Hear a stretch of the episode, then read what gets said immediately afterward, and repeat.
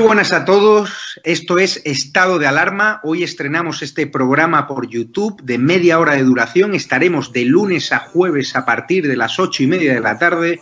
Y este programa nace porque al igual que tú estás cabreado con ese gobierno central que podría haber hecho mucho más contra el coronavirus, que ya se ha llevado cerca de 3.500 personas por delante, ese gobierno que nos mintió, que nos dijo que solo iba a haber un contagio y que podría haber actuado antes, viendo la que estaba cayendo con la pandemia tanto en China como en Italia, pues hemos decidido montar esta plataforma de libre expresión ante los intentos del gobierno central de usar ahora los minutos de televisión pública que acaparan para lanzarnos desinformación y propaganda. Por eso desde aquí vamos a desmontar sus mentiras, vamos a daros la verdad y vamos a apoyar a los profesionales sanitarios, a la fuerza y cuerpo de seguridad del Estado y a esa población civil que vive confinada, que vive aislada y harta de ver al vicepresidente del gobierno saltándose la cuarentena hasta en tres ocasiones.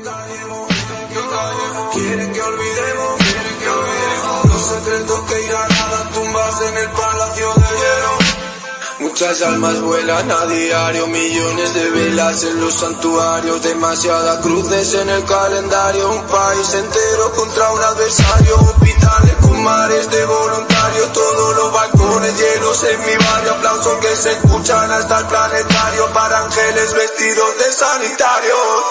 No se está costando respirar. Nuestro mundo paró de girar. Ellos no nos cuentan la verdad.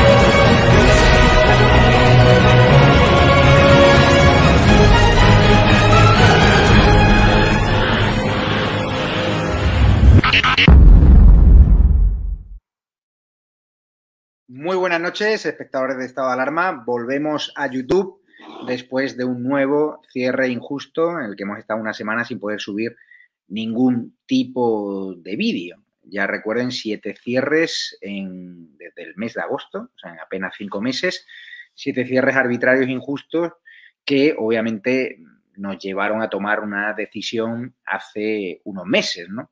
Trabajar una televisión sin censura, arriesgar capital, contar con vuestra colaboración económica, con vuestras ayudas para hacer posible una plataforma televisiva que va a poner muy nerviosa a la izquierda, porque si ya nos odian, si ya nos temen por tener un simple o dos simples canales de YouTube que han batido récords de audiencia, teniendo más de 450.000 suscriptores entre los dos, más de 900 millones de impresiones desde el mes de abril. Es una auténtica barbaridad y a pesar de la censura, a pesar de los ataques, a pesar de las continuas campañas de estigmatización y de difamación, muchos de vosotros nos pedíais que abriésemos ¿no? una televisión sin censura donde no solo estuviese también estado la alarma, sino también otros canales, otros creadores de contenido audiovisuales que están siendo víctimas de la censura. Hemos preparado a las 11 menos cuarto un directo con Cristina Seguí, fundadora del canal, con Raúl Murciano Cabronao, para contarles algunos detalles de esta información que adelantó Periodista Digital, de que ya estamos ultimando el lanzamiento ¿no? de esa televisión sin censura que nos estabais demandando, ¿no? porque obviamente se ha puesto impracticable hablar de determinados temas que ni siquiera ya puedo mencionarlos aquí en este tipo de plataformas. Y yo, como soy periodista, creo en la verdad, me gusta hablar de todo tipo de temas, no rehuir ningún tipo de debate. Muchos de vosotros en los chats nos pedís hablar de determinados debates. Si no lo hacemos, por las reglas de esta plataforma se han puesto tan estrictas, tan duras, que nos vemos obligados a llevar ese tipo de programas a la web. Obviamente la web no responde a las exigencias, a las iniciativas de todos vosotros, que a partir de la próxima primavera podéis encender el televisor y siempre y cuando tengáis internet y podréis descargar una aplicación y ver estado de alarma, eh, ver la televisión, no solo los programas políticos, sino también otro tipo de canales. Luego en el directo os daremos más detalles, porque insisto, todo aquel que tenga una televisión por internet, que no, de hace bastantes años para acá, casi todas lo tienen ya, podrá ver ya nuestros contenidos, con lo cual me honra mm, saber que con vuestra ayuda hemos tenido la posibilidad de crear esta plataforma que se está ultimando y que ya está en periodo prácticamente de pruebas. Eh, voy a dar paso ya a los contertulios porque hoy tenemos muchísimos temas. Vamos a hablar del Rubius, de este youtuber que gana en torno a 4 millones de euros al año, pues resulta que ha decidido, ha anunciado que se marcha a Andorra para pagar menos impuestos. Hay que recordar que el Rubius era votante Carmena, votante Podemita, pues bien, ahora la izquierda ha salido en tropel contra él porque no toleran que uno de sus referentes, ¿no? youtubers de izquierdas, pues se marche del país reconociendo ¿no? que aquí no fríen a impuestos. Es una especie de justicia poética. Hace unos días veíamos como el gamer Ibai Llanos reconocía en un vídeo que a él le da igual pagar casi la mitad de lo que gana en impuestos. Pues a mí no. Yo creo que estamos en un estado casi confiscatorio. A mí me molesta mucho pagar tantos impuestos y me molesta porque esos impuestos se están utilizando para encarecer el gasto y la nómina de asesores de Moncloa, para comprar periódicos, voluntades en los grandes medios de comunicación a través de la publicidad institucional, como esa campaña falsa del salimos más fuertes, que a mí me costó mi cabeza en el diario El Mundo, salimos más fuertes con 80.000 muertos. Esos 80.000 muertos que no reconoce oficialmente ni siquiera el gobierno. Es decir, si yo estuviese en un país donde mis impuestos veo que se destinan a sanidad, a ayudar a los más necesitados, a emprendimiento, a autónomos, a innovación tecnológica, a educación, pues yo estaría encantado. Pero es que estamos viendo cómo estos impuestos van a los bolsillos de los asesores de Moncloa, van a pagarles las vacaciones a los amigos de Pedro Sánchez en las residencias oficiales, en esos palacios que hoy contaba ABC, que ahora Pedro Sánchez no se acuerda, ¿no? Ni cuántos eh, asesores, ni cuántos amigos llevó, ¿no? Pero claro, aquí hay que explicarle, yo voy a seguir pagando impuestos en este país, pero entiendo que haya gente que ha dicho hasta aquí hemos llegado. Son muchos españoles los que nos escriben en estadoalarmatv.com que dice que se van a Portugal, porque la presión, fiscal, lo hablaremos con Carmen Tomás, con Benjamín López y con Eduardo García Serrano, empieza a ser irrespirable, sobre todo porque este gobierno ya está avanzando que nos van a subir más los impuestos, a lo que ellos consideran los ricos, que ya me dirán lo que es un rico, ¿no? Cobrando 60.000 o 55.000 euros. Es una auténtica vergüenza. Con lo cual, vamos a hablar de ese debate, también de esos guiños de Pablo Iglesias a Puigdemont, comparándolo con un exiliado republicano. Han salido los familiares de los exiliados republicanos llevándose las manos a la cabeza. Y hay muchísimos temas de actualidad que vamos a empezar a abordar ya con Eduardo García Serrano, al cual saludo. Muy buenas noches, Eduardo. Uy, no te oigo. No oigo nada. Carmen Tomás, ¿me escucha? Yo no oigo. Voy a salir y... ¿Y me escuchas? ¿Me escuchas? Yo sí te escucho ahora. Vale, buenas noches a todos. ¿Eduardo me escucha? No, Sally, Eduardo, Sally vuelve a entrar porque ha debido haber un problema y le doy el teléfono al realizador tuyo para que te llame por si podéis poner en contacto. Saludo ya a Benjamín. Benjamín, ¿estás por ahí? Hoy está complicado. Te oigo, te oigo perfectamente. No sé tú a mí. No sé qué está pasando hoy en realización o hay un problema con Eduardo García Serrano que tiene problemas. Vamos ya con la polémica de una de las polémicas del día, esas declaraciones de Pablo Iglesias, Carmen Tomás, de comparar ¿no? a los exiliados republicanos, a los exiliados franquistas, ¿no? Y más bien con, con Puigdemont. ¿Qué te pareció? Bueno, aquí me apuntado dos cosas, ¿no? Eh, una que es la de cabalgar las contradicciones, que le va a costar caro, y dos, la necesidad que tienen de en Cataluña eh, sacar algunos votos porque parece que las encuestas le dan muy mal. Entonces, mm, la segunda es evidente, es, están, las encuestas le dan muy mal, así que, bueno, pues están haciendo guiños a todo el mm, independentismo, a ver si ahí rascan. Eh, hoy comentaba un compañero mío que prácticamente el 50% de los votantes de Colau es independentista y otro 50% no. Bueno, pues a ver si ahí en ese caladero consigue mejorar algo los resultados que en principio le dan las encuestas. Y luego la burrada que ha dicho, la burrada que ha dicho, eh, yo no sé, de verdad, mm, si, ha sido, si fue consciente o no, si luego lo intentado, lo han intentado arreglar, ¿no? Han intentado decir que no, no dijo eso, adornar, y tal, no.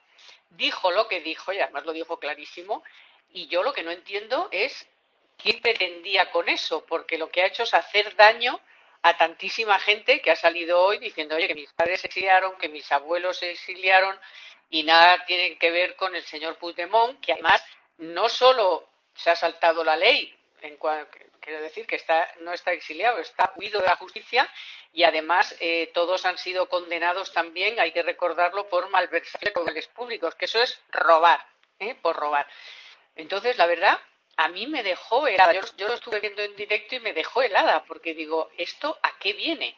Porque si, mm, hombre, no es lo que nos han habitualmente dicho, ni es lo que normalmente piensan, ni lo había expresado nunca, entonces yo no sé si se le fue la pinza o qué hay detrás de eso, si es una otra batallita con el Partido Socialista. La verdad es que igual mis compañeros sobre esa segunda, la primera la tengo clarísima, pero la segunda ponerse enfrente a toda la gente a la que dices que has estado defendiendo con la memoria histórica y todo este, este asunto, la verdad es que me dejó, me dejó helada, pero ha debido hacer daño porque hoy están minimizándolo y no, no dijo eso, dijo aquello, tal, una fake news, no sé qué, han salido un poco histéricos. Vamos a ver lo que dijo Pablo Iglesias y lo comentamos con Benjamín.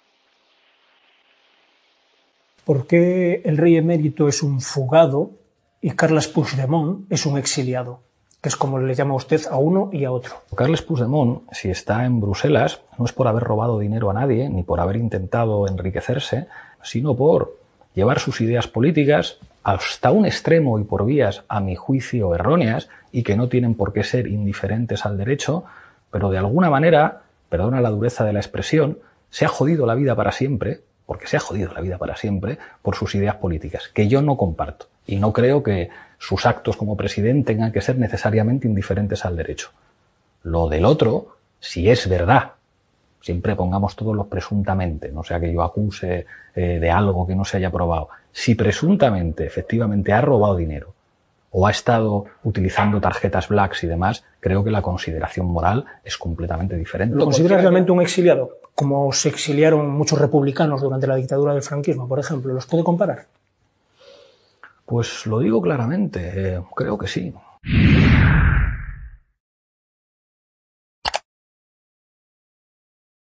Resulta, Benjamín, que se han echado encima a los familiares de los exiliados republicanos, se han echado contra Pablo Iglesias eh, en Twitter. Han escrito varios tweets en bastante desafortunada, porque las condiciones y el contexto es completamente distinto.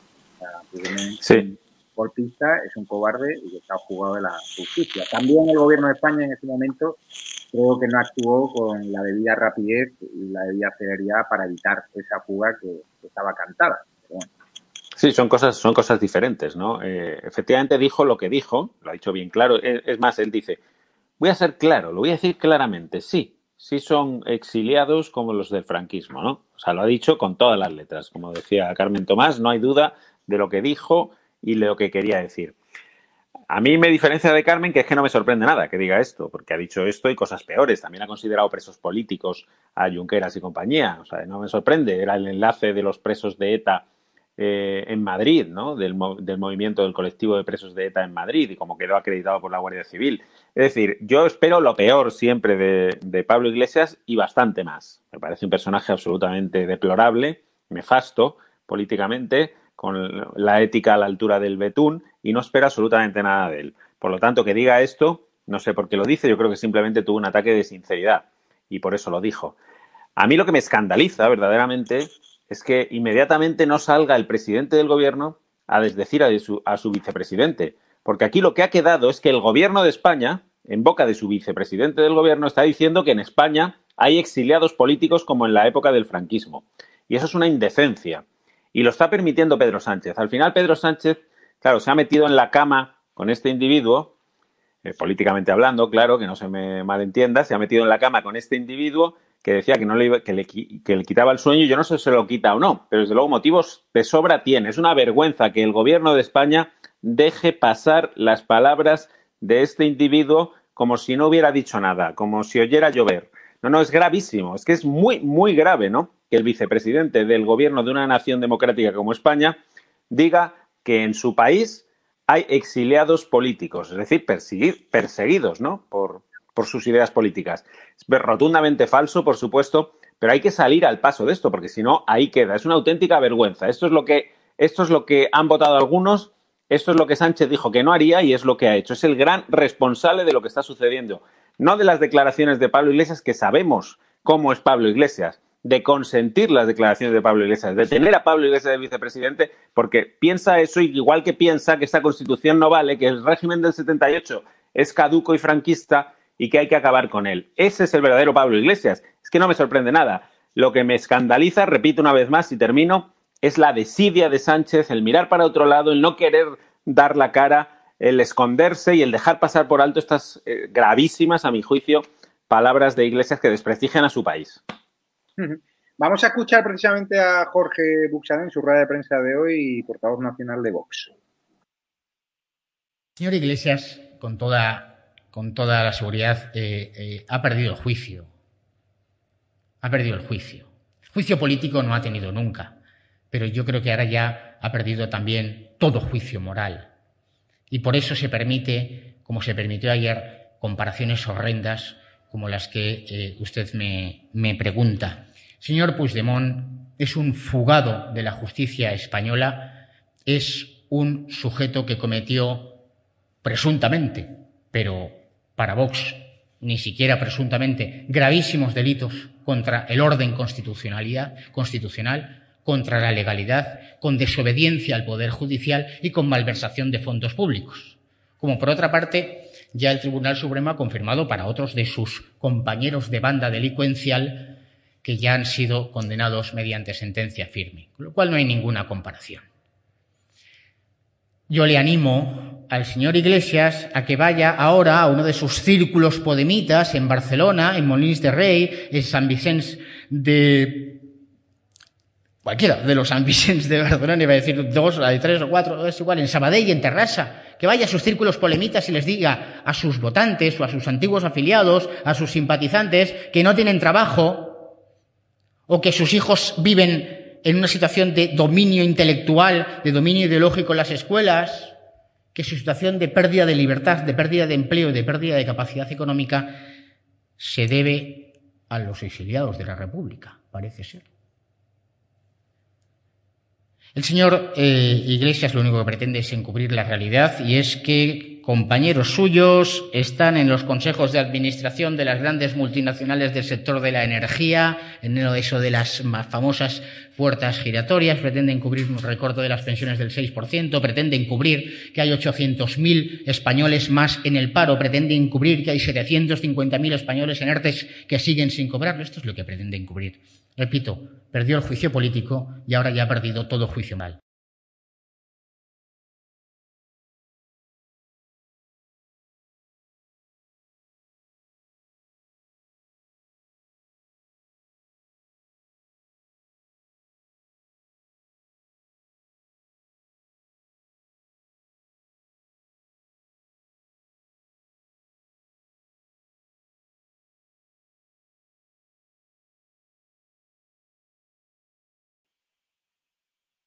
Hola, Eduardo, ¿me escuchas ahora? ¿No me escuchas? Joder, hemos anunciado lo de la tele. Carmen Tomás, ¿me escucha? Sí, yo a ti no. Benjamín, ¿me escucháis, Carmen? Yo no os escucho. Hablar entre vosotros de este tema que voy a salirme y volverme a entrar. Parece que me están boicoteando internet con cable y fibra. Me salgo y vuelvo a entrar. Eduardo, te dejo moderando, que tienes experiencia. Me salgo.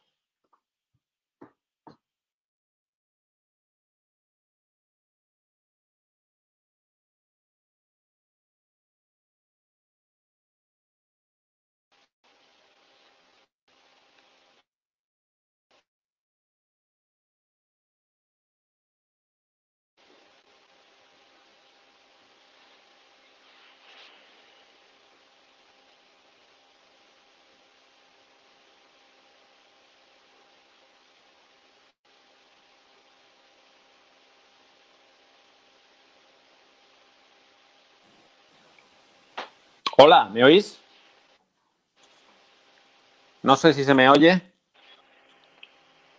Carmen, ¿tú me oyes? ¿Me oís alguno? Yo sí, pero a Eduardo. Eh, vamos a ver, estamos los tres en el aire, por lo tanto vamos a continuar la tertulia mientras Javier entra. A Eduardo no se le escucha. Eduardo, no se te escucha. A Carmen sí, pero a ti no. No sé qué pasa. Entonces, vamos a seguir Pues a pro- de este asunto mientras, eh, mientras eh, empieza tú, Carmen. Empieza tú y das tu opinión No, sobre lo que hemos pues mira, escuchado. Voy, voy a aprovechar para, para decir que creo que no se me ha entendido bien por lo que has dicho tú luego. O sea, a mí no es que me sorprenda que Pablo Iglesias diga que Puigdemont es un exiliado. Lo que me llama la atención es que lo comparara con el exilio republicano, cuando se supone que su grupo ha estado con, bueno, Ya. está eh, totalmente, vamos, eh, en- en- en- en, en perfecta armonía con todo lo que tiene que ver con el exilio republicano, con la república, con, con la memoria histórica. Eso es lo que me ha sorprendido. No que diga que Puigdemont es un, un exiliado, eso además me parece que no debe ser la primera vez que lo dice, sino Claro. que diga eso esperando qué respuesta, porque claro, la respuesta que ha tenido pues es la lógica. Eso, oiga, ¿cómo va usted a comparar a un sinvergüenza a un delincuente que además se ha robado el dinero, que el dinero de Cataluña, que todos, toda la economía catalana está como está gracias a que todo el dinero que iba para eso lo han robado para sus rollos, eso que me ha sorprendido, o sea, que se meta con ese mm, con, con esa desfachatez, con, con esa gente que se supone que es la que, a la que, bueno, pues seguía y adoraba y tal, y claro, han- han salido en respuesta y sobre todo cómo Podemos ha intentado minimizar hoy que son lo que digo y todo eso. Eso es lo que me ha sorprendido. Sí, eh, es verdad, es verdad que sí, porque es verdad que ha- herido a gente muy afín a, su causa, ¿no? Es verdad que no ha, sabido medir ahí quizás el alcance de sus palabras, pero en el fondo sí, porque en el fondo este, este personaje aborrece a España, ¿no? Aborrece a lo que a la España de hoy, desde luego la aborrece. Él quiere otra España completamente diferente. Aborrece el himno nacional, que es una cutre pachanga fachosa, como decía él, aborrece a la bandera de España, aborrece todo lo que significa nuestro país. Desde luego la Constitución del 78 está intentando cambiarla por la puerta de atrás con colaboración de Sánchez. Pero yo insisto en lo que decía antes, ¿no? Que es que al final el verdadero responsable de lo que está sucediendo en España no es Pablo Iglesias. Todos sabemos quién es Pablo Iglesias. Es Pedro Sánchez, que es el que le ha colocado a él ahí, a él y a unos cuantos ministros de, su cuerda, ¿no? El único país de Europa que tiene a auténticos comunistas, porque son auténticos comunistas de los del telón de acero hacia allá, ¿sabes? Los comunistas de verdad. 2.0, eh, sí, modernizados en sus formas y en, la, en su comunicación a través de las redes sociales, pero nada más. En sus ideas no han avanzado ni un milímetro y siguen siendo igual de peligrosos. que no ha dicho ni, mu, Sánchez, es que es muy grave que el presidente de gobierno no haya ha dicho nada de lo que ha dicho su vicepresidente. Entonces lo comparte, porque el silencio es cómplice. No, eh, Carmen, no os sorprende que desde que anuncié, bueno, desde que anunció ayer Periodista Digital el nacimiento de la televisión, hoy, curiosamente, el realizador, Internet cortado, yo, Internet cortado, Eduardo, Internet cortado, son los dos únicos que estáis librando. bueno, dentro de unas semanitas eh, estaremos ya libres fuera de todo este círculo donde no paran de, cortarnos. Es increíble las cosas extrañas que nos pasan. Estoy conectado directamente con un cable de Ethernet al router, máxima fibra, y estamos teniendo muchísimos problemas para estar conectado hoy en directo. Pero bueno, vamos a ir avanzando. El realizador está intentando conectar con Eduardo García Serrano, que sigue teniendo problemas de conexión. Y, lo dicho, eh, claro, expresa respeto y agradecimiento a la Iglesia, que va a hacer pero vamos con el tema, yo creo que es el tema del día, Carmen Tomás, como experta en economía de libertad digital y es radio. El Rubius. El Rubius con un referente para la izquierda, un chico que se levanta, un veinteañero que se levanta 4,5 millones de euros anuales al año, 10 años cotizando ¿no? en, en España, se ha cansado de la presión fiscal y a pesar de que había reconocido hace unos años que votaba a la podemita Carmena, pues ha decidido irse, irse a Andorra para tribunar tributar mucho menos. Tengo aquí los datos y me dejan aparecer del tipo impositivo de Andorra, que claro, el tipo máximo es del 47% aquí en España y allí en Andorra el impuesto sobre la renta de las personas físicas pues, del 10%. ¿Te parece normal que haya hecho este movimiento? ¿Hay que criminalizar a todo aquel que se vaya a un país extranjero a pagar menos impuestos? ¿Estamos en un estado confiscatorio, Carmen Tomás? Bueno, es, este chico será un referente de la izquierda, pero no es idiota. Entonces ha decidido que ya está bien de que les ordena. A mí no, vamos a ver, a mí no me parece ni bien ni mal. Me parece que cada uno puede tomar la decisión de vivir donde quiera y de buscarse sus posibilidades. Ahora, luego que no me dé lecciones de, de ya, que no me dé lecciones de los recortes, del austericidio y no sé cuántas milongas más. España ahora mismo es un estado confiscatorio. Tenemos unos impuestos impresionantes. Los que nos han subido este año, que decían que eran los ricos, los ricos, eh, las bebidas azucaradas, seguro. Ha subido la bombona de butano, el recibo de la luz, todo para los ricos. ¿eh? La tasa Google, al final la, vamos, la pagamos los ciudadanos cada vez que compremos algo que tenga que ver con la tecnología o todos nuestros sistemas tecnológicos. La tasa Tobin no la van a cobrar vía el banco, que todo el mundo tiene algo en el banco, que tiene que pagar los recibos y recibir la nómina, y el que no el paro, y el que no el ingreso mínimo vital, y el que no total. Todo eso eh, eh, se suponía que era para que los ricos pagaran más y al final lo vamos a pagar, como ya dijimos, todos los ciudadanos, por una vía o por otra, los impuestos verdes. Ahora están pensando en el tabaco, en el alcohol, o sea, todo, todo lo que se les ocurra, nos lo van a subir porque, claro, el nivel de gasto que tienen es enorme. Tú antes decías asesores, no, aquí sí, pero lo gordo es que tenemos 23 miembros del gobierno. Hay cuatro vicepresidencias que sobran tres, eh, el resto de ministerios que sobran cinco, por lo menos, ¿eh? a mí me sobran cinco para ir empezando, que todo el mundo sabe cuáles son porque son inútiles, no sabemos dónde están, dónde está Duque, dónde está el ministro de, Universidades, eh, de Consumo, pues en una dirección general, la de Igualdad, pero si no hay en ningún país de Europa, o sea, todo eso son varios miles de millones y luego las subvenciones que el propio escriba cuando era presidente de la AIRE hizo un informe que ahora habría que actualizarlo y saldría mucho más que ya decía que había 15.000 millones de subvenciones que no se sabía ni para qué, ni dónde, ni cuándo y que nadie le hacía un seguimiento a ese dinero. Y en resumen, daba un total de más de 30.000 millones de euros que se podían directamente eh, cortar y anular porque no tienen ninguna eficacia en ese gasto, ninguna justificación. Entonces sí, vamos, que se vaya donde quiera.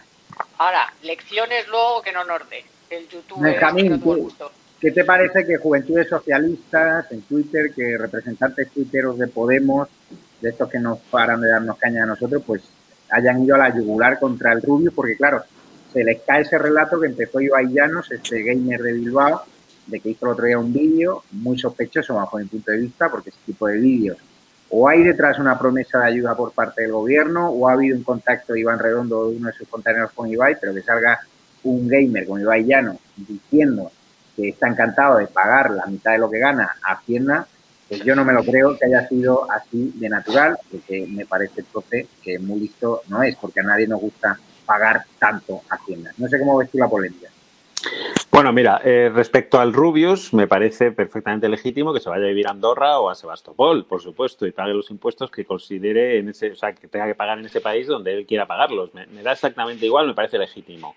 Lo que pasa es que me parece una incoherencia, ¿no? Un señor que va de izquierdista, que vota a Carmena, etcétera, etcétera, que ahora se vaya a Andorra para intentar pagar menos impuestos, pues me parece una incoherencia. Es lo mismo que lo del chalet de iglesias. No tiene nada de malo comprarse un chalet, es perfectamente legítimo comprarte un chalet. El problema es cuando llevas toda la vida diciendo que los poderosos dejan sus barrios de siempre para irse a lujosos chalets. Y tú, en cuanto tienes eh, un, una posición y, un, y, tres duros en el banco, pues haces lo mismo y te vas, y te vas corriendo a un, a un lujoso chalet. ¿no? Es la incoherencia de siempre de la izquierda. Y luego hay un mantra sobre los impuestos que yo creo que hay que combatir de raíz, ¿no? Es que parece que se ha, impuesto en la sociedad el pensamiento de que pagar impuestos es bueno, de por sí. Yo diría que no es bueno, yo diría que es necesario, pero que habría que intentar no pagar impuestos, en el sentido que lo ideal sería que la sociedad, cada, cada, individuo tuviera suficiente dinero para satisfacer sus propias necesidades, ¿no? Creo que esa sería la tendencia ideal no que todos tengamos que contribuir para pagar a los que no tienen, porque eso quiere decir que hay gente que no tiene, que no puede acceder a una sanidad, que no puede acceder a una educación y entre todos la tenemos que pagar, una, solidaridad social con la que estoy de acuerdo. Pero el Estado, el Estado debería tender a quitarnos lo mínimo imprescindible, porque el dinero es nuestro, el dinero es nuestro, lo ganamos nosotros, es nuestro, nos pertenece legítimamente. Y si quieren quitarte a través de impuestos dinero, casi te tendrían que pedir perdón y, por supuesto, explicarte en qué se gastan hasta el último céntimo de ese dinero que es tuyo. Y parece que la izquierda lo entiende al revés, ¿no? Que el dinero es del Estado y que te permite a ti quedarte con una parte de lo que ganas. No, no, es que eso es verdaderamente falso, pero es ese es el pensamiento prácticamente que se está imponiendo ¿no? en, la, en la sociedad actual. Que pagar impuestos es bueno y que cuanto más paguemos, pues mucho mejor y que todos tenemos que estar contentos. No, no, no, en absoluto. El dinero es mío, lo que yo gano es mío Entiendo que hay una parte que hay que ceder al Estado, pero que el Estado tiene que ser absolutamente escrupuloso, casi pedirme disculpas por arrebatarme ese dinero que es mío y, por supuesto, darme todas las explicaciones de en qué lo gasta. No hacer como Pedro Sánchez, que, nos, que no nos quiere decir a quién ha invitado, a costa de mis impuestos, entre otros, a su casa de, de, veraneo, que es la casa de, pues una casa de titularidad pública. Es decir, esto es, es una, una, auténtica indecencia, ¿no? Esto de los impuestos, porque el Estado nos quita dinero y luego no nos quiere ni decir en qué se los gasta y a veces se los gasta en cosas verdaderamente horripilantes, vergonzosas y que reproducen sonrojo. Yo creo que hay que combatir de raíz esa concepción de los impuestos porque si no, eso justifica que cada día nos quiten más dinero. Y el rubio se va a Andorra, evidentemente, porque es que le están sangrando impuestos. Y mucha gente se iría a Andorra si pudiera, pero es que la mayoría trabajamos por cuenta ajena en una empresa y no podemos ir a Andorra, así de sencillo. No, no, eso está claro. Carmen, para que lo sepan los espectadores, nos van a freír impuestos este gobierno, ¿no? Bueno, ya este año han entrado en vigor una batería enorme y nada de ricos ni nada de eso. O sea, al final es, ya te digo, eh, las bebidas azucaradas, los plásticos, eh, la bombona de butano, la, el recibo de la luz, en fin, todo cosas que como sabemos solamente utilizan los ricos. ¿eh? Y luego la, la tasa Tobin, que la gente no sabe lo que es, pero ya vea cómo lo va a notar cada vez que haga algo en el banco, una transacción, un pago de un recibo, una comisión, un tal. Y luego, como les parece poco, ahora están preparando otra batería que tiene que ver con más lo verde, el tabaco, el alcohol y todo lo que se les vaya ocurriendo sobre la marcha porque están caninos y como tienen esa estructura gigante que tienen que alimentar, no solamente de ministerios, sino de todo tipo de organizaciones, organismos, todo eso que han montado chiringuitos a tutiplén, pues claro, todo eso tiene un coste y todo eso lo vamos a tener que ir pagando nosotros. Yo lo que no tengo muy claro es estas cuentas que hacen de que como van a subir eh, un montón de impuestos, van a recaudar un montón de dinero. Yo eso lo tengo que ver porque eso no es a veces así. A veces, muy al contrario, bajas los impuestos y recaudas más porque la gente, pues las empresas eh, van mejor, entonces pueden. Eh, ahora mismo es un momento nefasto para subir los impuestos tanto a los ciudadanos como a las empresas. A ellos les da igual. Han subido dos veces la cotización a los autónomos, que como todo el mundo sabe, pues están en el mejor de los mundos. Entonces, es una especie de, un gobierno que nos lleva, ya estamos, pero más todavía arruina total. Y además hay que tener en cuenta que Bruselas ya acaba de, ha dicho, el dinero no va a llegar como pronto hasta el segundo semestre que hay que hacer deberes y que, em, y que cuidado con eso de que el dinero, mm, ese dinero que ha puesto eh, en los presupuestos Pedro Sánchez, eso primero lo va a tener que poner el Estado, es decir, endeudarse más, porque no va a llegar ese dinero hasta el segundo semestre. Sí llega. Vamos a ver a Ibai Llanos, este famoso gamer de Bilbao. Eh, vamos a verlo en lo que dijo sobre el pago no de impuestos y a ver qué opináis. Si lo doy paso directamente a Benjamín, que voy a intentar hablar con Eduardo García Serrano. Vamos a escuchar.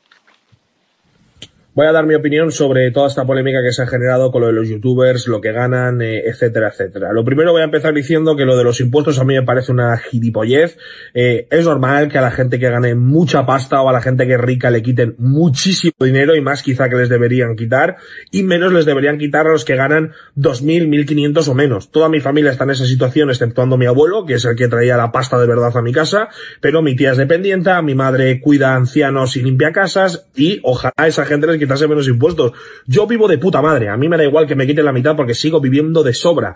Y si no me he ido a Andorra es porque no me ha salido de los cojones y porque lo que estoy diciendo es verdad. Porque si esto que dijera es mentira, estaría ya en Andorra. Pero es que os digo de verdad que a mí me la pela lo que me quiten porque sigo viviendo de puta madre y me parece normal que a la gente que gane mucha pasta le quiten mucho dinero. Y como yo hay muchísimos youtubers y muchos amigos, como Giorgio y muchísimos más, que opinan igual que yo y que por eso no se van a Andorra. También os digo que cuando os dicen la diferencia, Giorgio y muchísimos más que opinan igual que yo y que por eso no se van a Andorra. También os digo que cuando os dicen la diferencia de dinero entre Andorra y España, teniéndolo tan cerca, la verdad que asusta y te llevas un ostión. Y sé que muchos de los que criticáis a los que se van a Andorra, probablemente el 90-95% en su situación os iríais, porque es un país que está a dos horas y la diferencia de dinero es abismal. Pero yo estoy bien aquí, me parece que es Mm, no sé, me parece un buen acto tributar aquí porque es lo que hace todo el mundo y como lo hace todo el mundo, pues yo lo hago y encima, como yo gano mucha pasta, pues a mí me la pela que me quiten el 50%, es que me parece normal.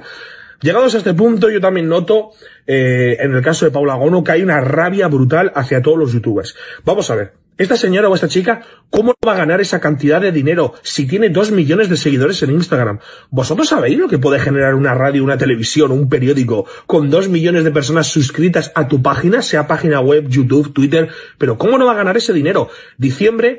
¿Qué te parece, Benjamín? ¿Esto es espontáneo o no? No, eh, no, verás, eh, no sé si te acuerdas que hace poco, en Navidades, Navidades Ibai puso un tuit sobre, bueno, la precaución que había que tener en las cenas y tal, y le contestó Pedro Sánchez, casualmente. Y ahora vemos esto, ¿no? Bueno, yo creo, no creo en las casualidades y sí creo más en los tejemanejes de, de Moncloa y de Iván Redondo. Pero yendo, yendo al fondo de las palabras de Ibai Llanos, yo creo que una persona que está contentísima porque le quiten, como él dice, ¿no? Me quitan, porque él mismo lo reconoce al hablar, que le están quitando su dinero, pero que le da igual es porque no le cuesta trabajo ganar ese dinero. Sinceramente, es que no le encuentro otra explicación. Tú ganas mucha pasta, en el fondo pensarás que te resulta facilísimo ganarla y que por lo tanto llega otro y te la quita y no te importa. Hombre, a mí me importa que me quiten lo que es mío, ¿no? Y lo que me he ganado con el sudor de mi frente. Claro que me importa. Y yo a todos estos que, que pagan tan gustosamente impuestos, les animaría a que lo siguieran haciendo y es más, que pagaran más. Es decir, cuando hagan su declaración de IRPF, si no están satisfechos con los que les quita el Estado, pues que hagan una donación voluntaria a Hacienda y todos se lo agradeceremos muchísimo. a mí me parece fenomenal que paguen impuestos y que paguen muchos más de los que paguen todavía. Pero oye, a los demás que nos deje tranquilos, ¿no? Porque es que pagamos ya una barbaridad de impuestos. ¿Cuánto dinero se nos va? De cada 100 euros que ganamos, pues bueno, Hacienda te quita ya en concepto de IRPF, te está quitando aproximadamente, pues depende de lo que ganes, ¿no? Pero te quita entre un 12, un 20, hasta un 50%. Luego, llega el IVA, ¿no? El IVA que nos quieren subir además a muchos eh, artículos y pagamos hasta el 21% de IVA ya de, lo que nos va quedando de esos 100 euros. Y pagamos también del sueldo que ganamos todos los meses, pagamos una cuota a la seguridad social importante. Y así, eh, impuesto tras impuesto, tasa tras tasa. Coges una autopista y pagas, eh, pagas todos los años un IBI, pagas todos los años una recogida de basuras, unos servicios, pagas por aparcar en, en la calle. En fin, estamos todo el día pagando dinero al Estado. Es decir, creo que pagamos muchísimo más de lo que deberíamos pagar, no menos. Si a Ibai le parece fenomenal pagar dinero, pues será que es que no le cuesta ganarlo o que no tiene obligaciones eh, ni hijos ni hipotecas que mantener, no lo sé. Me parece fenomenal que él pague lo que quiera, pero que no nos obliguen a los demás a pagar estas barbaridades que ya estamos pagando. Que cuando se nos dice, no, hay que, hay que contribuir a la solidaridad, es que parece que no lo estamos haciendo. Es que todos los meses, repito, que cada uno mire su nómina en concepto de seguridad social lo que le quitan, en concepto de IRPF lo que le quitan y luego que piense todos los impuestos que paga, no solamente cuando compra algo, sino cuando consume cualquier cosa. En la factura de la electricidad, un impuestazo tremendo. En la gasolina, la mayoría de lo que pagas de gasolina son, o gasoil son impuestos. En el tabaco, en los bares, en el alcohol, en todo. Nos están sangrando permanentemente el erario público. Así que, hombre, yo que pague lo que quiera y que haga una donación voluntaria, pero que nos deje en paz a los demás. Carmen Tomás, vamos con la otra polémica del día eh, que llevaba Pedro Sánchez de la portada de ABC y es que Pedro Sánchez no quiere o no se acuerda cuántos amigos invitó a los palacios ¿no? de, de, verano de, del gobierno que pagamos todos los españoles. ¿Qué te parece? No pierde la memoria para lo que le interesa, ¿no? Porque de esto no nos quiere contar, tampoco nos quisieron contar eh, sobre el Falcon, cuándo, dónde, cómo lo utilizó, cuánto usó, ya vimos cómo llegaba a un concierto, a la boda de un cuñado, a, en fin, y esto pues lo mismo, o sea, me parece increíble que el gobierno que echó a Rajoy porque entre otras cosas era iba a ser esto el vamos, el no va más de la transparencia, el portal de la transparencia, eh, de, de, vamos, de al total, y resulta que desde que está en el gobierno no hace nada más que oscurecer todo, cerrar el portal de la transparencia, no dar información sobre nada que le interese a los ciudadanos. Me parece de una vergüenza, pero es que les sale todo gratis. A mí lo que me tiene sorprendida es, bueno, ya veremos después si hubiera elecciones, ¿no? Pero que ahora mismo eh, tantos medios de comunicación estén callados sobre todo esto que está pasando. Me parece increíble, eh, de verdad, eh, que lo del periodismo también habría que hacérselo mirar.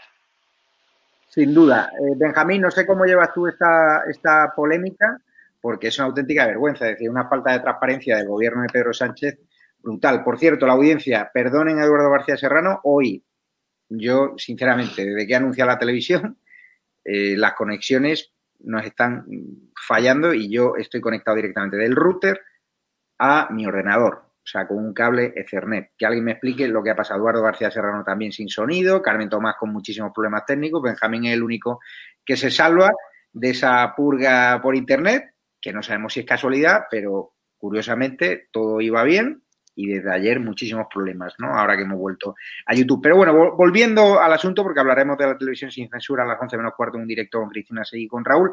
¿Qué te parece esta falta de transparencia del gobierno de este Pedro Sánchez que cuando nos dijo que habíamos superado el virus, pues se fue de vacaciones a un palacio que pagamos todos los españoles y que ahora no nos quiere decir con cuántos amigotes se fue, ¿no?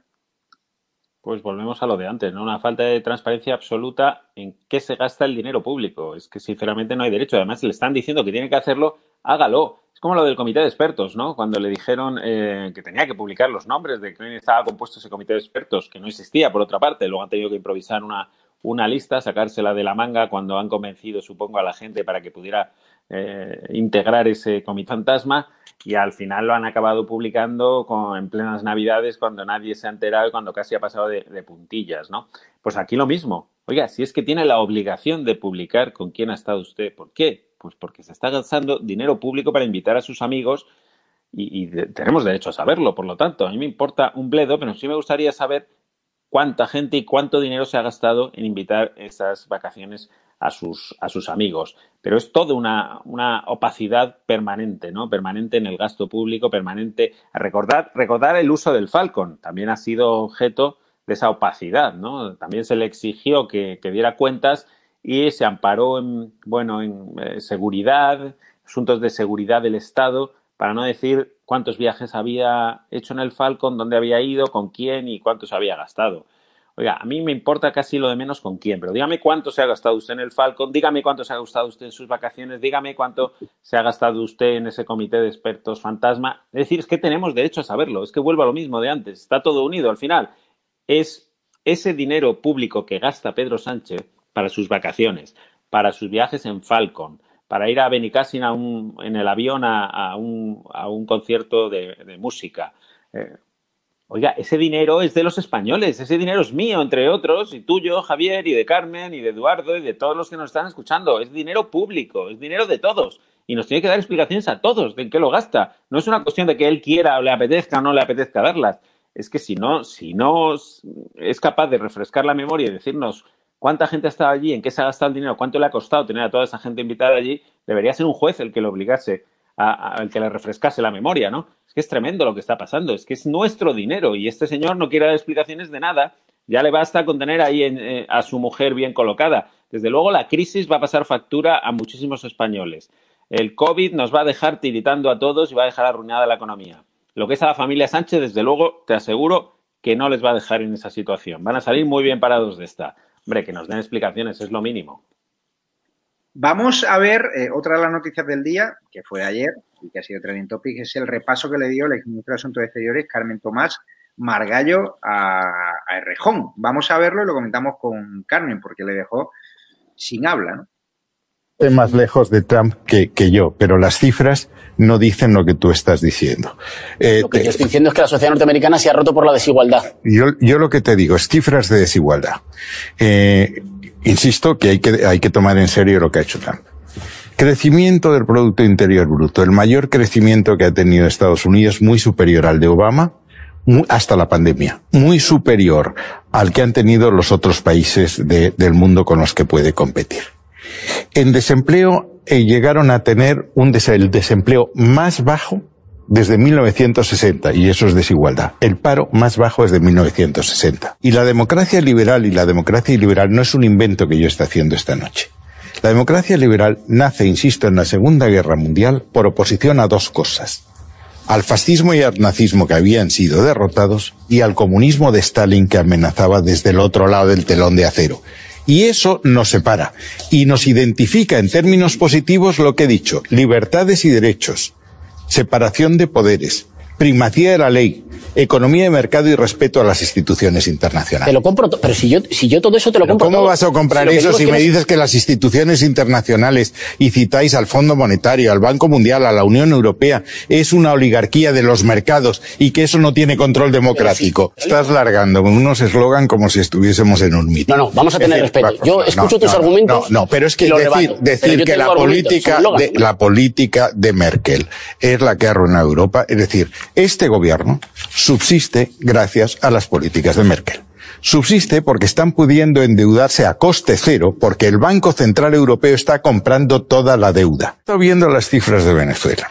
Venezuela, las mayores reservas de petróleo del mundo, Producto Interior Bruto ha caído un 90% en siete años. No, Margallo, con todo el respeto, ¿qué me cuentas de Venezuela? Lo digo con ¿Pero todo a ti respeto. no te gusta Venezuela? El modelo bolivariano no te gusta porque en tu tesis dices que en Latinoamérica hay un ejemplo que deben seguir los países de Europa del Sur, literal. Derechos y libertades, te lo compro. La gente. Pero si habéis presentado una proposición de ley que habéis votado, no, estableciendo el control de las redes sociales Vamos por a... empresas me... privadas.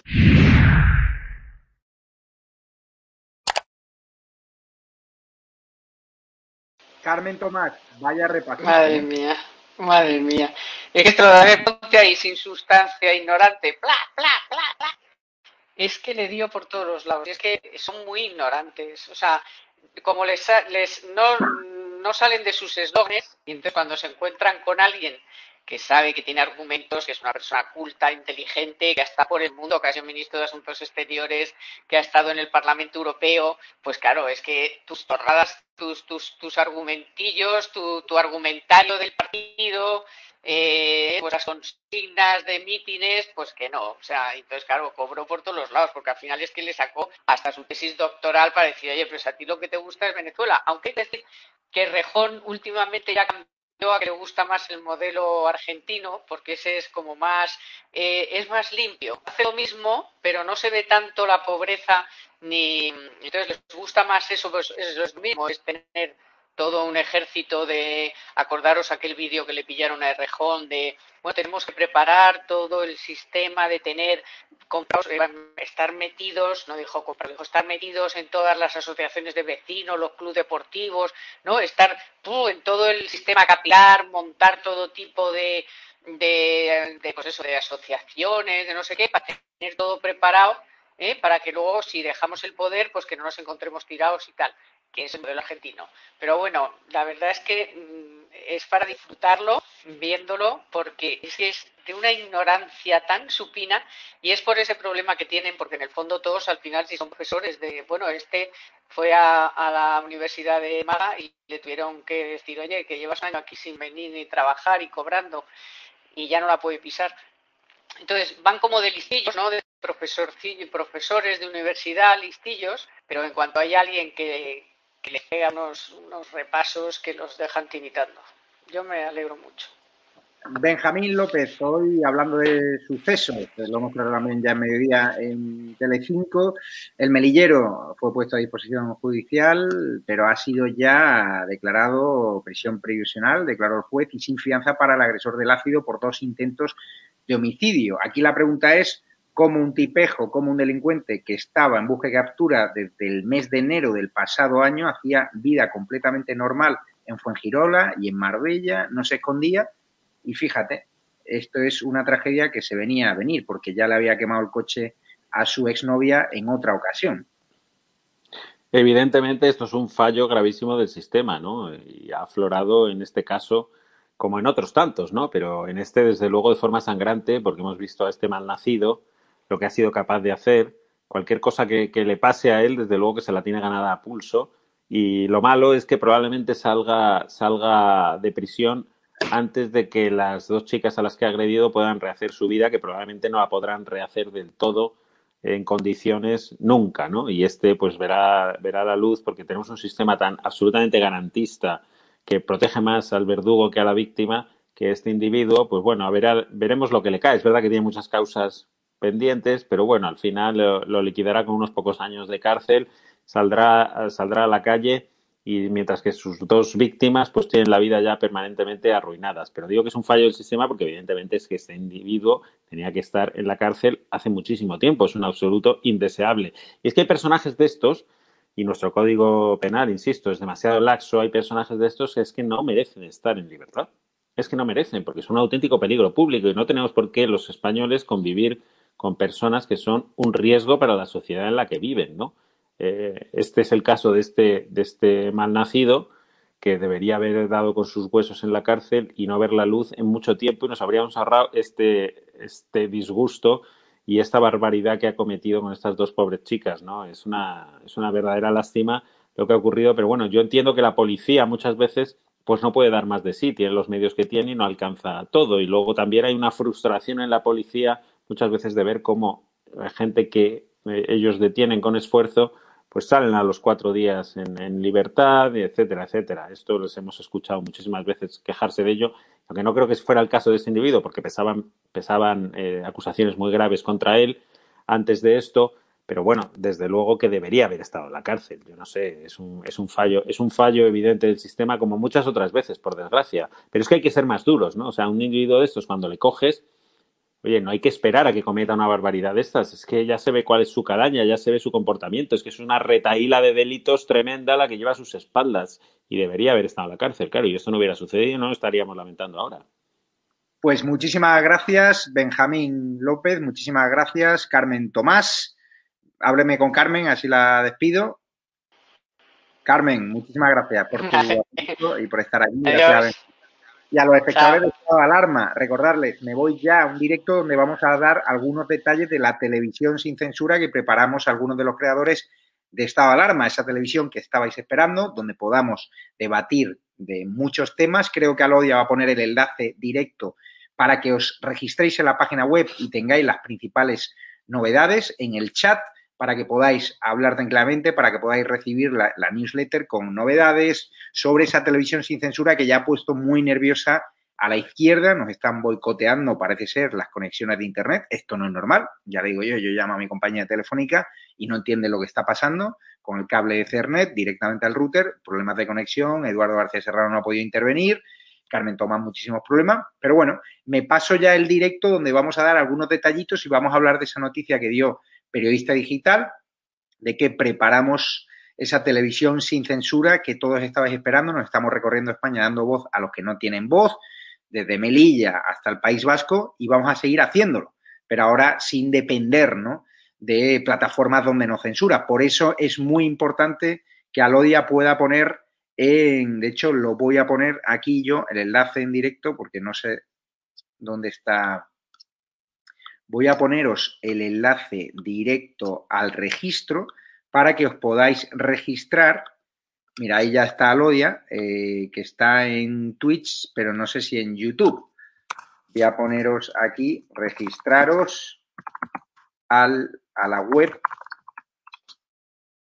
Os voy a poner el enlace para que podáis registraros, porque si nos cierran los dos canales de YouTube, no podemos acceder, no podemos comunicarnos con vosotros. Por eso es muy importante que se metan ese botón de registro, registraros a la web de estadoalarmatv.es tienen el enlace en el chat. Háganlo que es importante porque no sabemos lo que nos queda en esta plataforma porque nos pueden cerrar el canal y no tendríamos acceso a esos más de 450.000 suscriptores.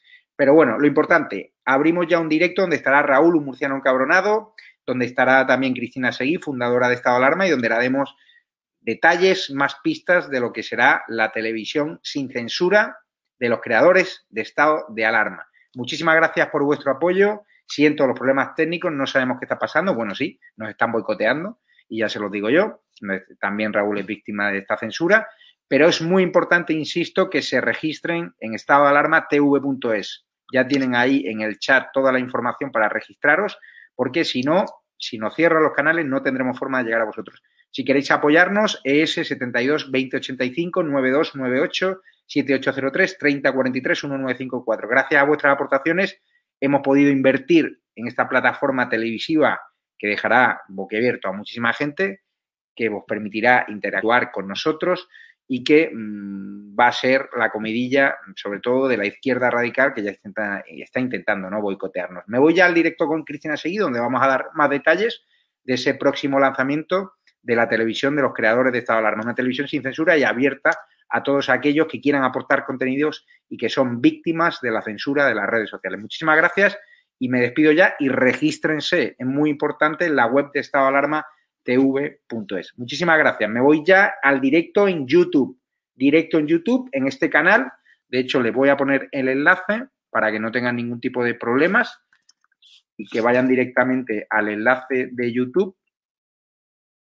Eh, vamos a ver si podemos ponerlo por ahí. No sé si el... A ver, os lo voy a poner, estado de alarma. Fíjate que ya cada día nos esconden más en YouTube, cada día es más complicado encontrarnos. Y, y aquí os lo voy a poner porque hay gente preguntando, pues aquí lo vais a tener listo. Os lo dejo aquí. Ahí está el mensaje de Alodia. Regístrense en estadoalarmatv.es porque si nos cierran YouTube, muchos de vosotros no sabréis dónde estamos. Os dejo el enlace al directo con Raúl, un murciano cabronal, con Cristina Seguí, donde daremos detalles de esa televisión sin censura que marcará un antes y un después en este país que necesita libertad y le plantaremos cara a las terminales mediáticas del gobierno sin miedo. Si nos odiaban por tener un canal de YouTube, que se preparen. Muchísimas gracias y un abrazo fuerte a todos. Me despido ya.